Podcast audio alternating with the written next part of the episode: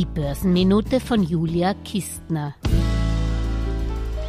Liebe Börsenminute-Hörerinnen in Deutschland, der Schweiz und USA, vielleicht ist euch ja aufgefallen, dass es am 26.10. keine Börsenminute gab.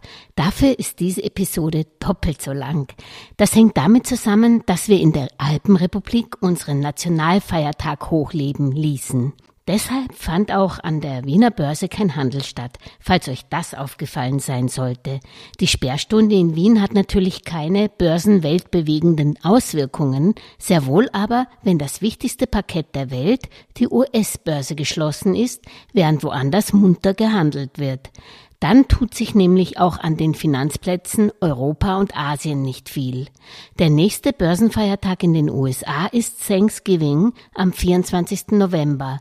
Die Börse Tokio bleibt am Tag der Kultur am 3. November sowie nochmals am Tag der Arbeit am 23. November geschlossen. Weltweit wird nichts mehr am zweiten Weihnachtsfeiertag am 26. Dezember gehandelt. Danach ist an den Finanzplätzen bis Anfang Jänner generell wenig los. Die Fondsmanager haben ja auch ihre Bücher schon geschlossen. Wer noch Fonds dieses Jahr kaufen möchte oder verkaufen möchte, tut also gut daran, die Order vor den Weihnachtsfeiertagen aufzugeben, damit die Order auch ausgeführt wird. Gerade heuer ein Thema, wenn man steueroptimierend noch Verluste realisieren möchte dieses Jahr, von denen man nicht annimmt, dass man sie wieder aufholt und sie gegen mögliche Gewinne, die man gemacht hat, gegenrechnen möchte. Was mache ich aber, wenn die Börse zwar offen hat, aber die Aktie, in die man investiert ist, dort vom Kurszettel verschwindet? Das passiert etwa mit dem genialen deutschen Industriegasproduzenten Linde. Der ist 2018 mit dem US-Konzern Brexair zu einem der 70 wertvollsten Unternehmen der Welt fusioniert. Seither notiert Linde mit Konzernsitz in Dublin übrigens sowohl an der Börse New York als auch Frankfurt. Jetzt will der Chemiekonzern mit deutschen Wurzeln den DAX verlassen, weil die Doppellistung nur Geld koste und angeblich auch der Bewertung nicht gut tut.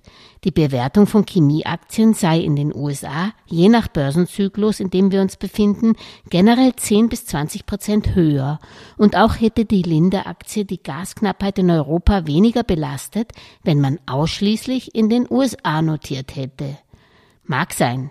Vor allem aber macht Linde von S&P 500 nicht einmal ein Prozent der Gewichtung aus.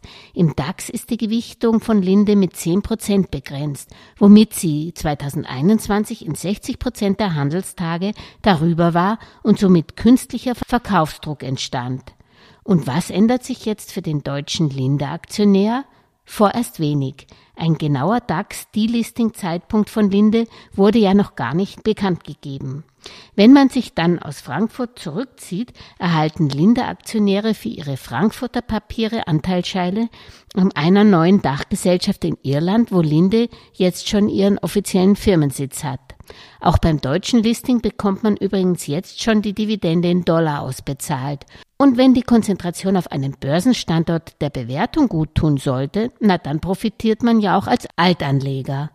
Was für die New Yorker Börse spricht, ist mit Sicherheit, dass die meisten Linde-Aktionäre ohne diesen Übersee beheimatet sind und es bei uns nach wie vor zu wenig kursunterstützende Aktienkultur gibt. Genau deshalb betreibe ich den Podcast Geldmeisterin und hoffe, dass die Geldmeisterin zu einer Riesenbewegung wird mit begeisterten Aktionärinnen weltweit. Man darf ja träumen. Vielen Dank jedenfalls für die Unterstützung mit einem Gratis-Abo auf Podcast-Plattformen deiner Wahl oder YouTube, sagt Julia Kistner.